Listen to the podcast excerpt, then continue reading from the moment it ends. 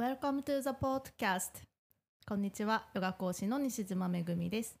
このポッドキャストでは On the mat, off the mat, always doing yoga をテーマにヨガのポーズの How to ではないあれこれをお届けしていきます。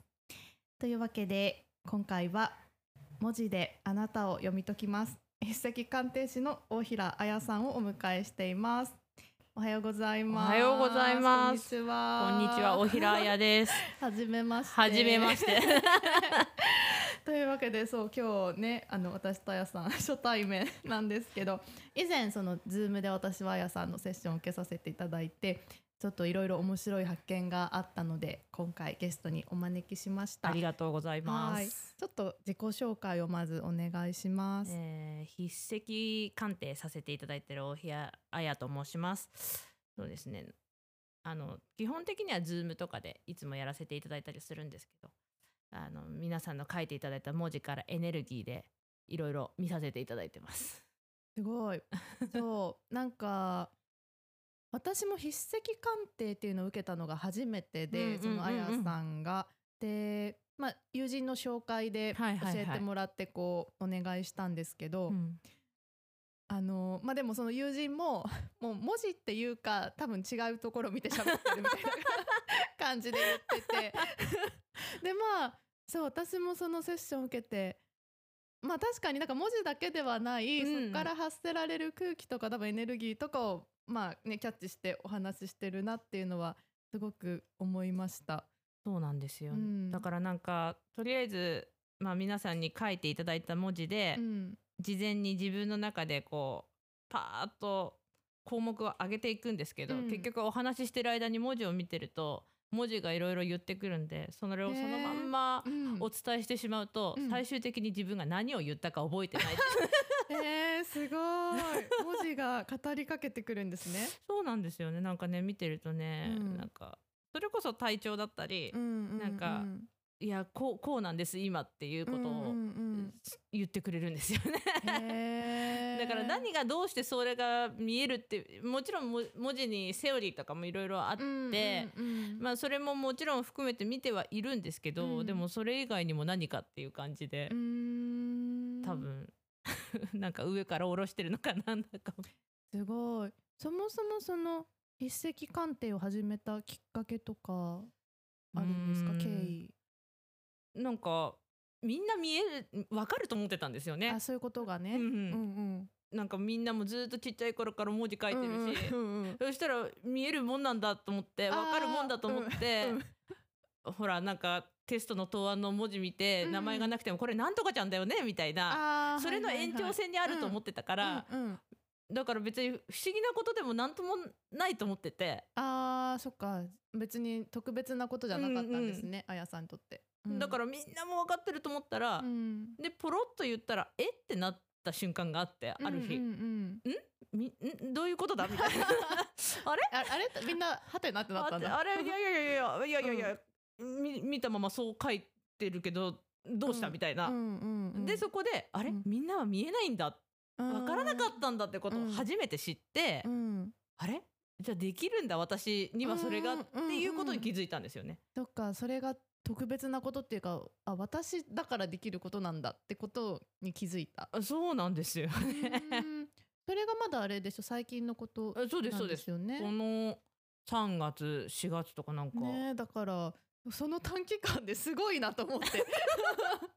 なんかもうもう満を持してなんでしょうね。多分自分の中ではもうすっかり準備ができてて。そうらしいんですよね。分。もうねバーって多分今こうやれてる。に何ら何かをすごい勉強したわけでも自分の中で改まって例えばうんうん。天星術のうんね勉強をしてうん。こういう星回りだとこうとかっていうのを別に筆跡鑑定で勉強したことは一つもなくって。うんだから余計にあれ？みたいうん。ななんかすごい不思議な感じですね今ね。もともと習字をずっとやってたんですよね。そうです。ちっちゃい頃からやってて、でまあ20年ちょっとやりましたかね、だからその間に気がついたらもう見えるようになっていてうーん。で特別じゃないと思ってたのも師匠がうん。まあ見見えるっていうか分かってたから、あその習字のうん、先生が、だからこういう字だからこの人こうだよねって言うとそうそうって言ってああそうだなんだ。ほら見える人ほら見見えてるじゃんと思って。あー分かってるじゃんみたいな。ただ一瞬そこであれと思ったのは後輩にはなんでわかるんですかって一瞬言われたんですよね。あーうん。でもそれはなんかまだ若いからとか、まだこの子は経験が足りないから。からわからないだけなのかなと思ってて、気がついたらだからいうん。つの間にかわかるもんだと思っていて、うんそうかもうちょっとやればこの子も分かるみたいかるんじゃないかなと思って。そうそうじゃなくて、なへえそっかじゃあ師匠はなんか同じエッセンスまあ師匠も結局お寺のお坊さんの息子さんだったりするからうん。何かそういうのは持ってらしたかもしれないですけどね。でも師匠とは別に改めてそういう話をしたことはなないないです。あないんだ、今も？もう全然。へえ、じゃあ今こういうことしてるっていうのもごあ、存知？そうなんです。もうね書道はねあの大学までで辞めたもんでうん。全然し連絡も取らせていただいてないんですけあど。そうなんですね、うんうんうん。なんか喜びそうですけど知ったら。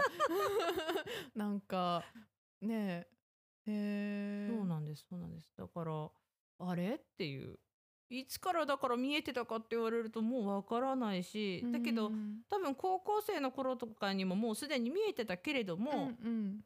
ほらそういう時ってなんかねみんなが見えてると思うけどそうじゃなかったらとかマイノリティを怖がるその日本特有の空気感にまあ年頃ですしね。そうそうなんかね。なんかそれに、に押された感もあって、うん特に言わないみたいな。あーそっかそっか、ううんん、うん。じゃあなんとなくまあ自分の中ではいろいろ気づくことあるけど、うん。まあまあでもみんな分かってんだろうしみたいな、うん あとはなんかそれ見続けちゃうと疲れるから基本オフにしてたんですよねそのスイッチを。やっぱ違うとこで見てんだ普段のあれと。そうなんですよ。あだからいちいちその文字見てわーわー言ってると疲れちゃうから。らうん。感覚切り替えてるんですね、ですね。でももう最近はそれのままでもいいんだよと思ってうんうんうんそしたらすごい楽しいんですよね。えーそのままでもいいんだよっていうのは？もうだから見っぱなしでもいいんだっていう。あオンオフせずに？もうだからもう変な人じゃなくてもうそれでいいんだと思って。あーあ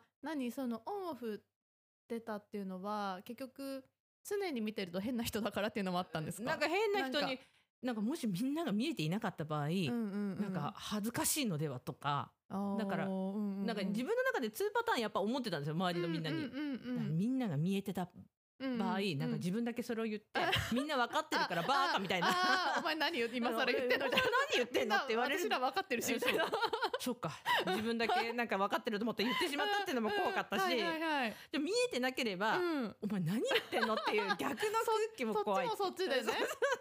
ああなるほどね。2種類の、うん。そっかパターンが。が自分の中であって、うん。じゃあもうもうしもういいやと思って。そっかでもいずれにせよ怖かったんですね。ど怖かったですよ。どっちに転んでも、うん、あだけどある時その今年の冬ぐらいに、うん。もう突き抜けてしまえっていううん。一言をもらった日があって、へえ出る杭は打たれるけど、うん。突き抜けすぎればもう誰も打たないんだよって言われて、うん。うん。そっかと思い始めてから、うん。なんか人生の歯車がちょっとなんかうんへえガラガラって回り出して、うん。でポロッとある日言ったらそこから一気に文字の鑑定の話になっていってで今に至るんですよね、うん。コロナが逆手なパターンですかねなんかね。あーうまく働いてるパターンね。まあまあわかるわかる。うんうんうん。へえすごい。なんかじゃあその突き抜けてしまえっていう、まあ、メッセージをもらった時は、うん。別になんか何にとかそういうのは分かんなかったけど、うんうんうん。なんかまあでも自分自身としてこう突き抜けるなんか突破口っていうかなんかそういうのになったんですねきっと。そうだと思うんですよねもうねうんそこで一気にそうだそっかと思って、うんうんうんうん半端でくすぶるのが一番良くないんだったら、うんうんじゃあ行ってしまえと、うんうん。へえすごい。でそこからなんかたまたまのいろんなご縁でスピリチュアル系の方とうん。知り合う機会があって、うんそっかと思って。うん。うん自分もそっち側でいいんだと思っあーうん。てなんか普通がへ変とかなんだとかっていうんじゃなくて、自分が自分であればそれでいいや、うんでじゃあずっとその人の文字見て、うん。どんな人かなって思ってたって、うん。それも全然変なことじゃないし、うん。うんそしと思ったら一気に気が楽になって楽しかったんですよ。じゃあもともとスピリチュアルなことは好きだったんですか？好きでしたね。へえただ、うんまあニュースの占いとか見ても、うんうん3分後には忘れるんですけど、うんうんうんうん。まあねまあそんなもんですよね。ラッキーカラーピンク、ううんん、分かったって言って、家を出てもう分からないみたいな、そうね、まあ、私もなんかそのねテレビの朝のあれでやってるのとかは全然ね見るけど別に気にしてないみたいな。そうん。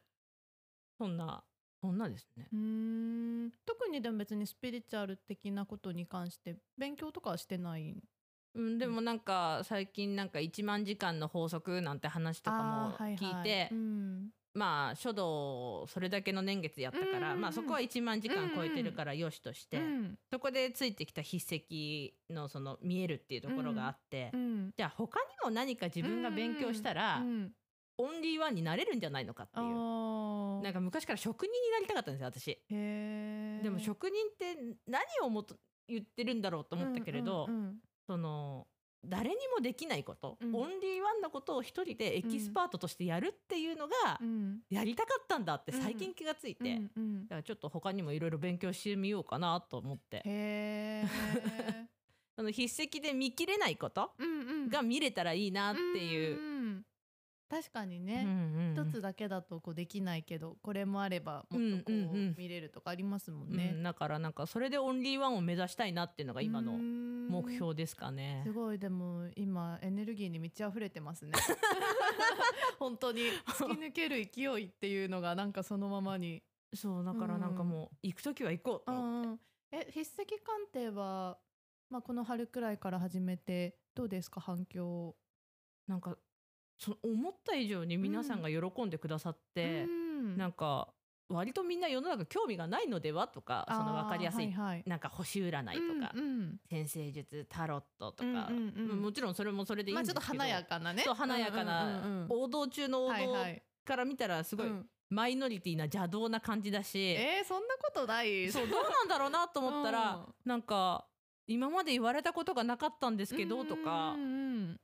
そうあそうなんだ。やっぱ、うん。うんじゃあ大丈夫だと思って。なんかやっぱりその筆跡鑑定も多分いろいろあるじゃないですか、はいはいはい。私もあのあやさん以外に受けたことないからそんな詳しくないけど、うんうん。多分なんか流派みたいなのもきっとあるんだろそううしですよね、うん。でもあやさんの場合なんかそこではなくて結局自分でやってるから、うんそういう意味ではすごくオンリーワンですよね。同じ筆跡鑑定って言っても、同じことが人にはできないうんうんうん。し、あやさんだからこそ読めてるこことじゃないですか。うんうんうんなんかそのねあのもちろん体系づけられて習って、うん。そそれで読むっていうのもスタイルとしてもちろんいいけど、うんうん。ね、そこではないからなんかそれ時点でその時点で一個差別化はできてますもんね。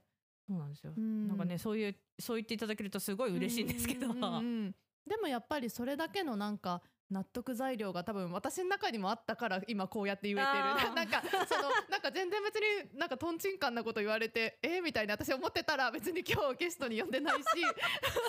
こうして多分あの改めてお話ししてないと思うから。やっぱりそれだけのものを多分私もなんか与えてもらったしなんか、うん、気づきとか。ねなんか、うん。自分の中でも何を何を喋ってるって言ったら変ですけど、うんうん。こうでもその本人は思ってない部分もうんやっぱり文字にエネルギーとして乗ってくる部分はやっぱりあるみたいでうんうん。だから魂はこう言っているけれども、うん。本人は違うことを考えてるなんてこともあるにはある。あそんなことまで文字からわかるんだ。すごいな。すごいな。あとはテンパりやすいとか。へえなんかその文字からわかるなんかこういう字の人はこういう面があるとかなんかわかりやすいのいくつかありますか？分かりやすいところだと、うん、あれですねいかに仕事人間かってところがすごい分かりやすくって。多分あの縦にまっすぐ引く線とかあるじゃないですか、はいはいはい。例えば「命」っていう字とかのうん一番最後にうんうんうん下に向かって。下に向かってまっすぐ引く線、うんうん。あれが長いかどうかへー。えそれが仕事人間かどうか、んん。へえもし仕事一直線の人だと、うん、そこがまあ長いしまっすぐ突きぬドンといくんですよ。そうなんだ。うん。私別に普通に書くと。今聞く前に書けばよかった。なんかそうだちょっとから若干意識してしまいそうな、あだから逆にそこをうん。変な話意識してもらえれば、うん。仕事に今頑張りたいっていう時には逆転の発想でそうやって、はいはいはい。なんだろう。長くしっかりチューニングすることも可能ですよ。あじゃあ例えば「命」って書くときにズバンってうん。長く力強く書くうんとかうんでちょっと仕事頑張るモードに、うんへえそうなんです思いのほかその文字での強制っていうのが案外正確って聞いて本当はただやっぱりちっちゃい頃からずーっと書いてるから、うんうん。癖がん強いんですよ。癖が強いっていうか。その人のやっぱり癖が。うんそりゃまあねエネルギーも乗ってくるし、うんうんでそこで変えていくっていうのはやっぱり、うん。何を変えるのも大変じゃないですか、うんうんうん。何かそうね。ものの言い方を変えないよとかってうん友達に言われてもうん。やりづらいのと一緒でやっぱ文字を変えるのもちょっうんうん。と、だってね無意識でやってることだから、うん。うん。それを意識的にするっていうのがすごい大変だけれども、うん逆にそれさえできれば早い人だと2週間ぐらいで変わってくるんですよね。へえ、なんかやっぱり自分だとねその、うん。変えづらいけれども、うん。やっていただいた方にこうしたらいいですよって言って、うん。でそうすると2週間後ぐらいにうん。変わりましたとかっていうフィードバック頂戴したりとかすると、ちょっと状況が変わったとか。あよかったなとか、えじゃあ今の仕事じゃないですか、うんうん。例えばなんか恋愛とかだとこここうするとかいいとかあ恋ります？愛はね、うん。恋愛はパターンによるんですよ。どういう恋愛をしたいかによって変わるんですよ。えーすごい。面白そうなのでちょっと。なんかじゃあえどんな恋愛？あの、ぐいっと行きたいんだったら、うん。自分からうん。この、こう前前のめりに進めていきたいようであれば、うん。うん。信用を長く書くこと。信用長く？えー、面白いそうなんだ、うん。信え信用の最後のこの最後のあの部分を？あのニョロニョロ？とかで書くとあの大変なあの右はいのあの払いの部分を。ニョロニョロのところを？うんそうそうそうそう。へええもうなんか長く書くってことですか？あそうそうそう これ？そうそうそう嘘面白い。そうするとグイッといけるんですか？え反対にじゃあもうだからもうなんだろうもう自分を引っ込めるんだったら、うん。もう信用もその縦の長いのも全部短くするとどんどん引っ込んでいく。あそれは何なんかちょっと今自分の気持ちがトゥーマッチで苦しいとか いう時に。うん。だから逆に、うん。ご自身で見るにしても、うんうん。何かそういうところが伸びてないと、うん。寝相でよく例えますけどぎゅっとまん丸くなって寝てるようなイメージ？ななのか大の字でバンって寝られてるのかの違いだと思ってもらえれば。なるほどね、うん。そういうことなんだ、うん。そのキュッてしてる文字かバンとしてる文字か。だからもうなんか何かに萎縮して自分がすごいちっちゃくなってしまってるんだったらそういうところが全然伸びないんですよ。へえなるほど、うん。あーでもすごいわかりやすいかも、まあ、体もそうですもんね、うん。何かをこうなんかね萎縮しそれこそ萎縮して、なんか自分を守ろうってしてる時ってやっぱり縮こまるし、うんうん。ね、何もこう気にすることがない安全な、ね大丈夫なとこだとドーンって広がれるし、う。ーん。そのその違いがもうそのまんま文字に出るんですよ。そうなんだ。だけどうんやっぱりそんなことは気にしないで書いてしまうから、うん。みんなそのまま行くんですけどだから文字はちゃんと教えてくれてはいるんですよ。本当は。今今こういう状態だよって、うんうんああそうなんだ。特にまあさっき縦書く仕事ですよって言ったけど、うんうん縦の線って基本自分なんですよね。へで横が他者？えへえそうなんだ。だから、うん。なんか自分がキュッと丸まってれば例えばアンバランスな話ですけど10の字だったら横の線は長いけど例えば、うんうんうん。変な話。極端に言えばね。極端に言えば、うんうんうん。で縦の線は短いと自分はキュッとしてて他人からやたらとこうぐいぐい来られてっていう、で困った自分が真ん中で困っているみたいなイメージしてもらえればいいと思うんですけど。えそうなんだ、うん。縦軸が自分。うん。ん。だからそこがたまにこうまっすぐ書けない方とかもやっぱりいらっしゃるんですけどそうするとやっぱりどこかこ揺れてる。揺れてる。ぶうん。あー。そっかそういう字もあるんですね。縦が。短いとうんか、うん。なんかまっすぐじゃない、うんうん。へえあとはだからそうその蛇行してたりするとへえいかに自信がないかとか今自分に。すげえ蛇行すんのか。だから思いもよらないことが起きるんですよ。めぐみさんが書かない字のタイプってやっぱいるわけで、うんうんうんうんだから想像しない字の人がいて、まあだから自分とまるで違う性格の方ってそうなるってことなんですよね。うんそうですよね。うんへえ。面白でもじゃあそれを高校時代とか中学時代とか学生時代い。とかに、うんうんうんみんなの答案をいちいちそんな風に見たかって見やしないし、っ うん、それまあね。うん。ていうだから今大人になると他者の文字を見るって、うん。まあ難しかったりするじゃないですか。まあ、今特にねパソコンとかやっぱそうなんです電子になっちゃってるからね、うん手書き自体が。だからね、うん。本当はねいろんな人の字を見てみるっていうのも、うん。あ違うんだっていう、うんうん。他者との自分の違いを知ってもらうにはいいんだろうけどなーって。確かにね。だって文字って意外と、うん。あこの人こんな字書くんだってあ意外な時あるじゃないですか。そうそうそうそうみたいな、うん。なんかそれで私がたまにうん。パニックを起こすんですよ。へえそのもう最初から文字を見て初めましてはしないから、うんうんうんその初めましてはけ割とね本人と本人でうんうん。おしゃべりとかするじゃないですか。うんうんうんで後から文字を見た時のギャップが起きたりとかして、へえなんか自分の中で勝手に作ったその人像と文字が教えてくれるその人が全然違ったりとか、うんうんえみたいな、うん。へえありますあります。そうなんだ。でもやっぱり文字の方にその深層心理っていうかは本当の部分が出てくる。だからあこの人はそうやって強くっていうか架空の自分じゃないけれども、っうんうん。外表向きはそうしてるけど、みたいな。ていう人なんだなとか逆に思ったりとかしますうね。ん。うん。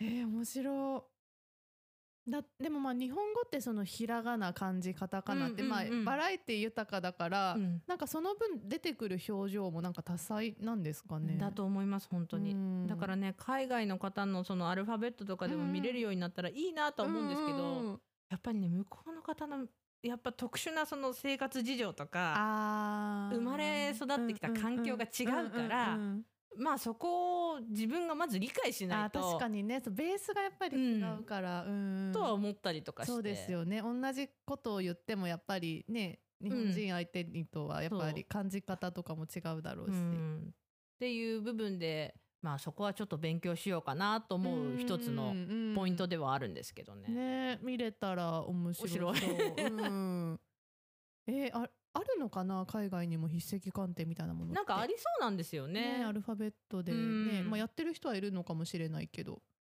そう。うん。でもその人たちがどう見てるのかっていうのはちょっとね存じ上げないですけどね。うんなんかその時間あのまあ字のその時間とかそうん。その辺にもなんか出てきます、あとなんかギュッて詰まった字を書く人となんか伸び伸び。その文字 行文字一文字漢字例えば何かの一文字の中でも出てくるし、文章として書いた文字,、文字の羅列でも出てきますね。うんうん確かに両方ありますもんね。そうだからもし懐が深い人間になりたいんだったら、うん。おすすめは辺と作りをちょっと話すこと、辺と作りって右と左、あー漢字の？うんうんうん。ギュッてせずにってこと？ギュッてせずに。へえ。それがなんかおおらかにゆったり構える。空間があることでうん自分の気持ちが余裕が出るんですよ。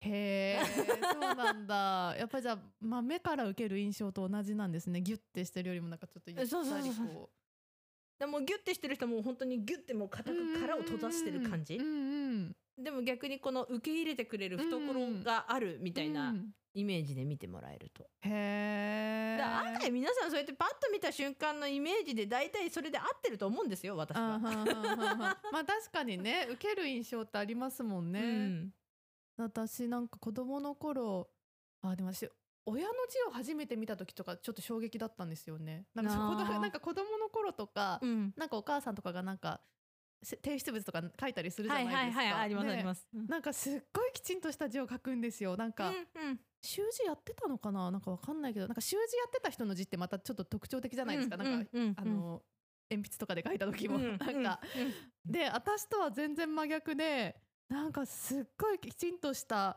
私はの中で大人の字のなんかあれがイメージで、はいはい。私も大人になったらこんな字を書くんだと思ってたけど、うんうんうんうん。全く違う。書 かけ離れた字を書そいうてる。だから私も思ってたんですよちっちゃい頃あ 大人になったらこういう字書くんだと思ったらそうまるで違うんですやっぱり。だそうそう。からやっぱり全然違う人だから出来上がってくる字は違うんですよ、うん、ねえ。面白い。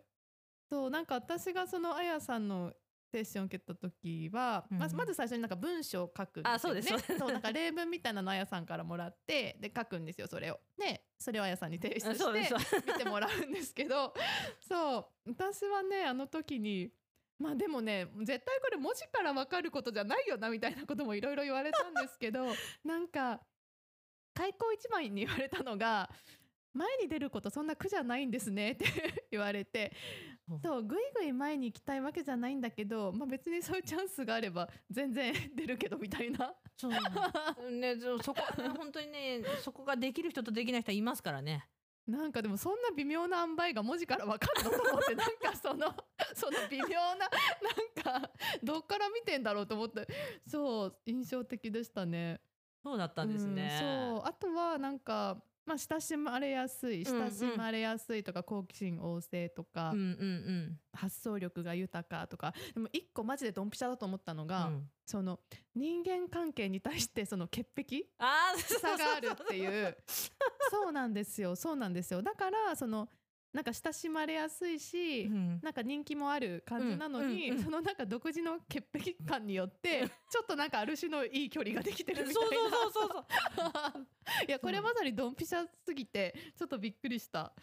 いやねもうそのすごい距離感で生きてるからそうそれはすごいびっくりしたんですよ。世界と。はてっていう。そうなんですよね。私もその距離感を自分で感じるんだよな、なんかうんなんかそうだ多分独自の潔癖感なんですよ。そう独自のなんかなんかそう向こうからグイって来られるとなんかああだし、うん なんかかといって別に来られてすごい嫌なわけでもないんだけどでもなんかちょっと予想以上に来られるとなんかあみたいな感じとか。なんか。そう。だからあとね他に言われたのがあだからその私に安定感は必要なのかっていう問題であやさんがあのまあちょっとある種浮世離れしているこのなんか安定 安定感ないのかな安定なんかなんかでもその感じがあそうなこれもすごい納得したんですけど私の場合そのちょっと浮いたところからひょいっと面白いものを捕まえてきて、うんうんうん。それをこう発信っていうかまあ発してなんかやるからなんかめぐみさんに安定感は必要ないと思いますって 言われてなんかちょっと心が楽になりました。よかなんかった。無理に安定する必要はないっていうかなんかその浮き沈みの中でそうかやっぱり私はこう沈んでこれを掴んできて 浮いてしこれを掴んできてってやってんだなみたいな。でももともとそんなに浮き沈みっていうかそのなんかあもうどうしようもうダメだ もう終了のお知らせだとかっていうタイプでは決してないんですよ。そうでも割となりますよでもそれ、なまあ、個人で感じてるだけかな。あのね、うん他の人から見てわかるタイプではないそれがああそうねそうね。ううんんうんうん。その外にはお首にも出さないし、うんうんうんニックを起こしてもね外に出る人と出ない人がやっぱりいてでも出ないんですそうよ。なんですよ出ないそう出ないんですよ。そうねもうねあいにく あいにく出ないしんですよ。でまたその絶妙な距離感で付き合ってるから誰にも気づかれないあっていう。ーそうなんですよ。うん 誰にも気づくだからもう言うしかないんです。なんか本当にしんどくなったら。でもそれを誰に言うかがまたこの潔癖から来てあそうあのクリアした人にしか言えないあそうそうそうそう。あーすごいなー。すごいなー。もうそうだすごい面白いんですよねあわあやさんの鑑定。でも今それこの間書いていただいたやつ見てうんちょっと言ってますけどねう、ん。すっかり忘れちゃうからほら自分の中でねまあそうですよね。でもそう、うんこの時だからすごい面白くってなんかその辺があーまさにと思って。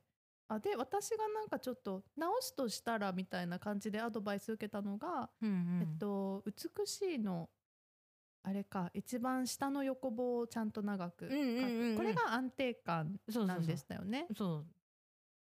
そうなんか美しいっていう漢字を書いた時に、まあ、横棒がいくつか並ぶと思うんですけどそのさ一番下のこう横棒を一番長くしっかり書く、うん。うん、これもみんな真似できることですね。そうですね。う、ん、そうでも私の友達もあやさんのセッションを受けてやっぱすごいなんか感動してましたよ。そうなんかいろいろとご質問いただいたりしてうん。この場合はどうですか？とか。やっぱりなんか向上欲のある、ね、人たちは いろいろこう気になるし、ね、質問する。そうですね、うん。あとはその1回セッションを受けていただいた後にあのこうしたらいいですよなんてアドバイスさせていただいて、うん。で1ヶ月おきぐらいでこうちょっとそれからの経過を見てくださいなんていう方もいらっしゃって、うそれで見せていただくこともあるんですけど、やっぱりその時期で変わるんですか？あ変わります変わります。って自分では気づいてないけどみたいもうねだからそれこそ1回拝見した人だな。と、うん。体調の変化とか、うんうん。だその最初にセッションを受けていただいて、うん。今2回その後からの追加というかそのうん。経過を見るっていうのをやっていただいた方がいるんですけど、うん。1回目はなんかあこうこうですねああですねなんて話をして、2回目は何を心配したって私ただただ体調を心配して。夏バテしてるんで水を取ってくださいみたいな,、へなんか。ー文字が訴えてるんですか？うん。へあの文字は文字を上手に書くとかそっちの方話じゃなくってみたいな。エネルギーあもう的。今日はあの夏バテの問題ですって言ってそれでもご本人は自覚はしてるんですか？でその人はすごいエネルギッシュな方で、うんいつもだったらゴロゴロしないのにしてたんですとかって言われて「あダメですしあの、うんちゃんとちゃんと横になってください」みたいな。いや疲れてたんだう本当に。そんなそんなことも拝見でわかる感じですかね。なんかそういうちょっとエネルギー下がってるなとかってうん自分でなんか判断できる基準ってありますか、文字から。そのいつもだったら伸ばせるところが伸ばせないとかそれこそ、そこで気づけるかどうかだとは思うんですけどね。うんうんうん。あとはまっすぐが書けないとか。うーんそっか、うん。まあちょっとね体も気持ちもあれだったら、うん。なんとなく文字もやっぱ存在になりますもんね。うん。あとはだから普通だったらこうまっすぐに文字を書ける人がうんうん。斜めになるとか、あー。なんかあれこう今日ちょっとなんかうん。どう文字を書いてもうまく書けないっていう時はうん、やっぱりなんかもう不調なんですよね。ああなるほど、うん。うんうん。ら私も自分でそこはわかるんですよね。うんうん。あこれもう今日ダメだとか。ああちょっと今日はもううまくうん書けないみたいな、うん、うんうんうん。自分で自分の字ってやっぱ見じ見見えないんですよ。だけどその体調ぐらいならってうんいう。うんうん。だ皆さんが見ていただくとしたらその辺ですかうね。ん。うん簡単にわかるところだと。うんうんだから逆にその親しいご友人とかの方うんがうん。見てわかるかもしれないですね。ああちょっとなんか雰囲気今日の文字雰囲気が、うんうん、例えばお仕事で、うんうん。あのね、何人かでグループとかでお仕事されてらっしゃった時の走り書き見て、うん、って思ったら、うん、とかっていうのはあるかもしれないですよ。うんうん。なんか私その、今ってまあねさっきも言ったようにちょっとパソコンだったりスマホだったり、文字をもう手書きじゃなくて打つ機会が多いじゃないですか。でそうなるとなんかどんどん字が下手になってるっていうなんか人いるじゃないですか。私もなんか手で書くとなんかすごい、うん、なんだろうな急いでるのまで汚くなっちゃったりとか、うんうん。なんかそういうのってでもやっぱり運気は落ちてくんですかね。あんまりなんかちゃんと書かない。そのなんかかうん。走り書きとかばっか。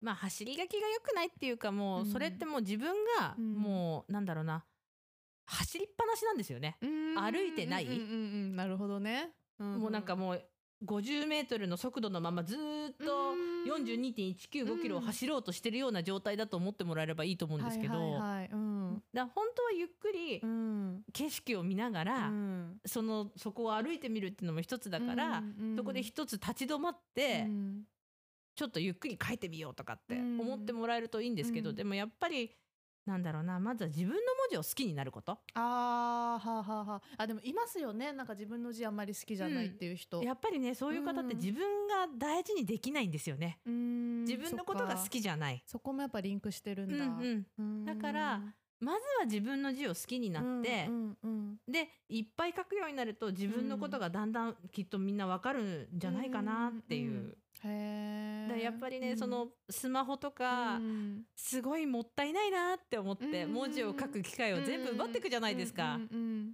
だからね何かあったら本当はね、うんうん。手書きしてほしいっていうのあが切なる願いですけど。わかる。私も私もやっぱりもともと書くのは好きだから、うん。あの今まあ日記とか 書いてて、うんうんうんうん。だからなんだろう自分で逆にこんだけ SNS もやってんのになんで改めて日記を書いてんのかも自分でちょっとたまに謎なんですけど、うんやっぱりなんかすごい大事な時間なんですよね。なんか自分で手うんうんでうん。なんか振り返りながら、うんでやっぱり確かにその時々で、うん。なんか後から読み返すとすごいわかるんですよ、うんうん。なんかあのーちゃんと綺麗に書けてるうんうん時とか、うん。逆にもうねすごい多分精神的に落ちてて、うんうん。なんかもうバーって書いてたりとか、うん。すごいその時のやっぱり波はわかるからう、ん。うん。なんかやっぱり私はそのなんか文字が見せてくれるなんか情景というかなんかその時の自分の状態っていうのは、なんか確かにすごい好き。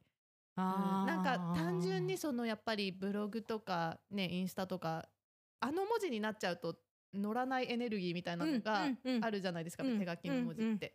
うんだからその時の気持ちとかね、うんうんうん。そだから対面で喋るとうん何パーセント伝わるけうどとかあるじゃないですか。だから手書きの文字なら伝わることもパソコンの文字だと伝わらないことってきっといっぱいあると思うんですよね。うあるありますよね。なんかそこのなんか情緒とかねそう。なんか、うん、だからそれこそ走り書きしてうわーってなってる時はうん後からそれこそうん。日記見直してうわーってなってるっうん。てそうそうそう。やっぱ思うじゃないですか。そうそうそう。そうそう荒れてるなみたいな、そうね、そう。そうかと思えばすごいそう。ゆっくり書いててそう。あどんだけなんかうん。ゆゆったりした日だったんだろうこれとかって。でもなんかやっぱりそうやってゆったりちゃんと書いてる時ってそういう決意があるんですよね、なんか自分の中でやっぱりなんかちゃんと丁寧に生きようとか、うんうんうん。あのちゃんと今をこう大切にしようみたいな、うんうんうん。やっぱり意識があなんかその書きながらそういう意識を持ってる感じ、うんうんうんうん。なんかそう。だから私も中でだからすごいセラピーなんですよ書くのって、まあだからこんなに分厚いメモ帳をね 買っちゃうくらいなんですけどね。そう最近すごい分厚いメモ帳びっくりしましたそのメモ帳これねそうなんですよ。驚異的な厚さのメモ帳なんですけど好きなだけ書けると思うとなんかちょっとたまらなくても本当にわかる そうなんですよ。なんかだからねそのお気に入りのノート、うんその書かれるものと書くものがお気に入りを見つけてほしいんですよね。な。るほどね、うん。そう。でやっぱりみんながいいって言ったって、うん。自分の手に合わないこともあるでしょ、うん重さとか太さとか、うん長さとか、うん。自分にしっくりくるものをやっぱり選んでほしいですね、うん。多分ねペンとかにもねエネルギーがあると思うんですよ私は、うん。だからねそこでねなんか無理やりあのずっと使ってるからこれでいいと思うじゃなくって、うんなんかねロフトとかうんハンズとか行くとすごいいっぱいあるじゃないですか。うんあるある。あれをたまにうん。なんか別に文房具好きじゃなかったとしてうんうんうんもちょっと行ってみてうんうん変えてみてほしいなって。うん。書き心地とかありますもんね、うん。なんかペン先の細さ。そうそうそう。なんか自分にはこのくらいがいいみたいな、うんでも案外、あのー洋服の似合う似合わないとか、うん。なんかそれもありますけど、うん。でもほら何日か前まで似合ってたのに似合わなくなるとかあったりするじゃないですか。うんうんあれ？去年まではこれでしっくりきていた夏服が今年は変だぞみたいな。うんでやっぱりねペンとかにもあると思うんですよ、うん。その握力の変わりとか、うん。へー。だからね、うん。あのずっと使ってるからいいってわけじゃなくて、うん。ちょっとねたまに変えてみてほしいですうね。んね必ずしも別にね値段ではなくってねそうそうそうそうそうそうそう何もすっごい高い万年筆を買えとは言わないですよ。うんうんそれが絶対にいいかっていうと全員がそうではないし、うん絶対に、うんうん。うんそうですよね。そうなんですよ。えーなんかやっぱりその、まあ、さっきの私の日記の話と通じ、まあ、勝手に通じさせてますけど あのなんか綺麗な字を書こうっていう意識だけでもなんか自分のエネルギーを整えるとか運気を整えるっていうことにはつながるんですか、あのやっぱりね文字を好きになって、ん。ゆその走り書きばっかりの人が、うん。今日はちょっとゆっくり落ち着いて書いてみようっていうと、うん。あの整ってくると思うんですよねやっぱりね。うん。そのいざ書いてみると、うん。あれ？うまく書けなくなっているとか、うん。で何かに気づいてもらえたらそこでいいなっていう。うん。うん。だからやっぱ丁寧に書いた字の方が運気は上がりますよねやっぱりね。うんまあそうですようねん。わかる。だから私もやっぱこう Google カレンダーとか、まあ、手帳的にも使ってるけど、うん。やっぱりその生の手帳も使ってるし、うんうんなんかやっぱりどれだけこうデジタルになってもやっぱり手で書くみたいなことは、うん。なんか私にはやっぱ必要だなと思ってるから、なんかそこはなくせないなっていう。なんかねなんか突然最近そういうお話が多くっうて、ん。なんかみんな突然どうしたんだろうって思うぐらい。何みんな急になんか気づき始めたの？なんか突然気づき始めたみたいな手でか書くって大事だよねみたいな。あれみんなどうしたの？みたいな。どうしたの？最近やれ万年筆が欲しい話とか、どうした？みんなみたいな書きたい欲が出てんのかな？あやっぱり何かうん。コロナで変わったところなのかなとかうん。一回そのみんな家にいて立ち止まってみて時間があってさあその中でって言った時にあなんか変わってきたのかなってちょっと最近それは思いましたね。確かにね。あとなんかやっぱりこうバーってパソコンとかで打つ速度と手で書く速度って違うじゃないですか、うん頭の中の多分思考の速さも違ううんうん。と思って、うん。だからなんかやっぱりちょっと地に足つけて、うんなんか丁寧に生きようって思った時に、うん。やっぱりどうしてもその、うんま、さっきの歩歩くスピードでっていううんうん。のと同じ話で、うん。手で書くスピードでみたいな、うん。やっぱりそういうなんか本来の自分のペースみたいなものがやっぱり大切になるのかもしれないですね。うんなんかね、うん。その見つめる時間なんだろうな内面をっていう,、れがねうん。本当は持っていただきたいなっていう、うん。せっかく今だから余計に、うん。ねまあ改めてね今みんな内側とかそういうものにね意識が向いてる時だから、うんせっかくならっていう。ねやっぱり大切にねなんかあのしたい習慣というかね ここのこれいくらねデジタルになっていっても。そう。うん。何もね無理にすごい綺麗な文字を書こうっていうのがイコール開運かっていうとはいそうでははいはいないから、その美文字的な、そうそうそう、んん。んそれとあの運が良くなっていくっていうのはまたちょっと、ちょっとあの別なパラレルなお話だから、うん。ご自身が今書いてらっしゃる字をできれば丁寧に書いていただくっていうところをね、おすすめします。まずそこがね、うん。第一の。そしてもう自分の字を好きになる、うんうんうん好きになったらきっといっぱい書いていくから、どんどんその文字と仲良くなれる、うんうんうん。そうですよね。うん、そうその中でねへー何か発見があったらいいなっていう。う、ん。仕事頑張りたかったらまっすぐうんうんうん。書いていただいたりね、さっきのね、うん。で恋愛ぐいぐい行きたければ診療長く、うん。っていう、そ ううん、へえ面白い。